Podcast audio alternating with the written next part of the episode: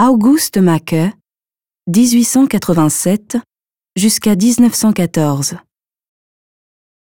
Au jardin du restaurant, 1912.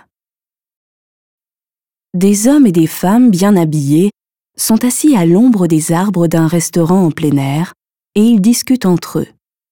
Un serveur en haut à gauche et un chien en bas à gauche observent la scène paisible. Au premier plan, un homme lit un journal. Une étude à l'huile de petit format datant de 1907 servit de modèle à l'artiste pour ce tableau. Bien que l'étude soit seulement esquissée, elle est plus fidèle au modèle naturel que notre œuvre. Macke a directement repris la plupart des personnages, mais il en a beaucoup simplifié les formes, qu'il a transposées en couleurs vives. En particulier, les formes et couleurs au bord du tableau suivent un rythme qui leur est propre, détaché de la réalité visible. L'artiste lui-même écrit ce qui suit.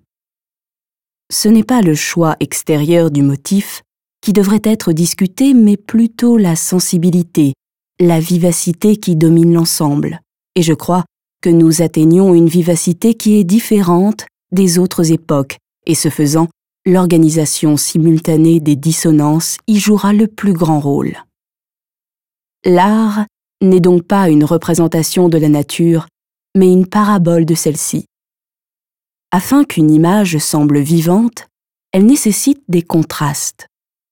Parmi les teintes de notre tableau, le contraste entre les couleurs complémentaires vertes et rouges domine.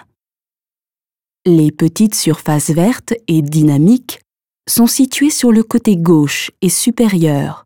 Les grandes surfaces rouges et marron déterminent le reste de l'espace pictural.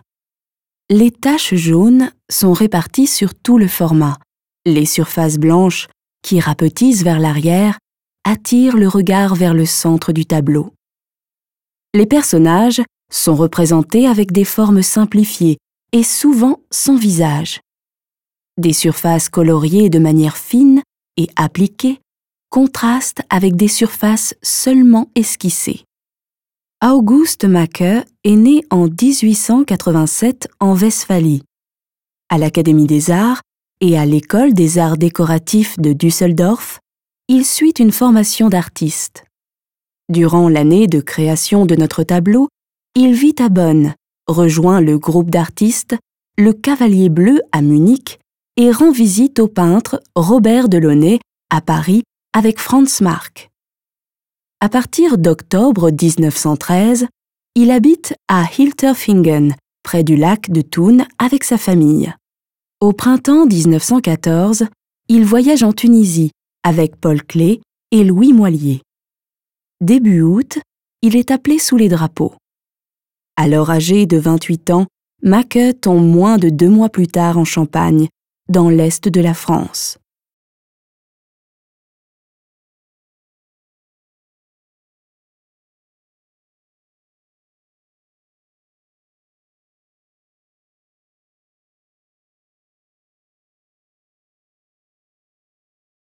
Visitez le musée des beaux-arts de Berne et voyez les œuvres originales. Et téléchargez l'application gratuite Moseen Berne dans le App Store.